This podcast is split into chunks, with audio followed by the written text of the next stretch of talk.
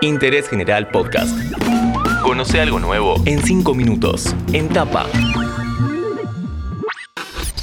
Hola, ¿qué tal? Soy Juanchi Filardi y les doy la bienvenida a un nuevo podcast de interés general. En cinco minutos vamos a abordar un tema delicado, pero que es importante reconocer y actuar en consecuencia.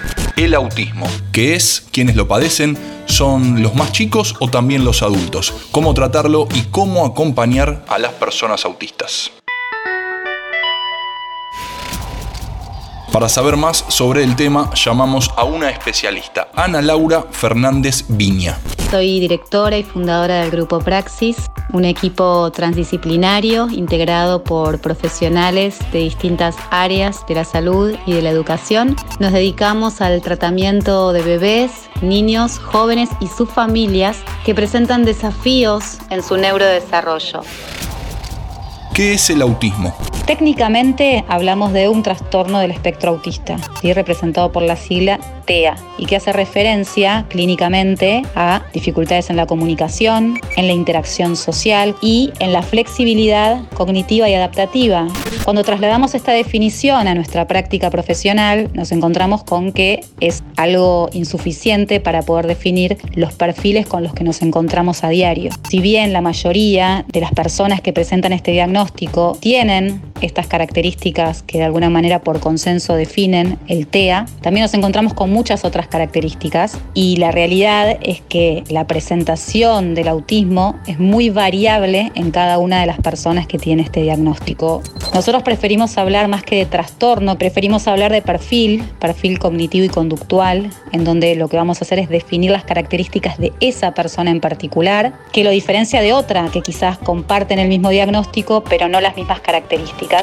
Ya entendimos que cada caso es diferente, pero en general, ¿cuáles son las dificultades que enfrenta una persona con autismo? En cuanto a la comunicación, nos referimos a esta dificultad que se presenta a la hora de, entablar un diálogo con un otro, la reciprocidad en la comunicación, que incluye también el poder escuchar al otro, entender lo que el otro está diciendo, entender incluso la metáfora, poder entender el punto de vista del otro, poder también tener una variedad de tópicos conversacionales, algo que se hace muy difícil porque está justamente ligado a este repertorio de intereses restringidos. Y otra de las grandes dificultades que encontramos, conductas reiterativas, repetitivas, el quedarse por ahí pegado a ciertos objetos o a ciertos intereses. ¿El autismo es algo de los niños únicamente o aparece en adultos también? Hay adultos con diagnóstico de autismo y han transcurrido su vida con mayores o menores dificultades de acuerdo al nivel de autismo y a las ayudas y apoyos que han recibido. Y hay adultos que obtienen el diagnóstico en la edad adulta. Es el resultado de ciertas inquietudes que le puede surgir al adulto, por lo general en relación al diagnóstico que puede llegar a ser de un integrante de su familia. Por ejemplo, en el caso de tener un hijo que esté siendo evaluado o haya tenido ya el diagnóstico de autismo, el adulto puede encontrar ciertas similitudes entre sus conductas de niño con la de su hijo que está siendo diagnosticado. Para ir cerrando, ¿cómo se trabaja en Argentina en el acompañamiento de una persona autista? Contamos con equipos de evaluación y de detección temprana, como también pediatras especialistas en desarrollo que pueden realizar un diagnóstico temprano y por ende los equipos de intervención, los equipos de tratamiento, podemos diseñar planes de trabajo desde muy temprana edad. Estos planes de tratamiento que involucran distintos tipos de terapias y distintos tipos de actividades quizás recreativas y no son pensadas conjuntamente entre la familia, el equipo terapéutico y el médico tratante, teniendo en cuenta las características del niño o el joven.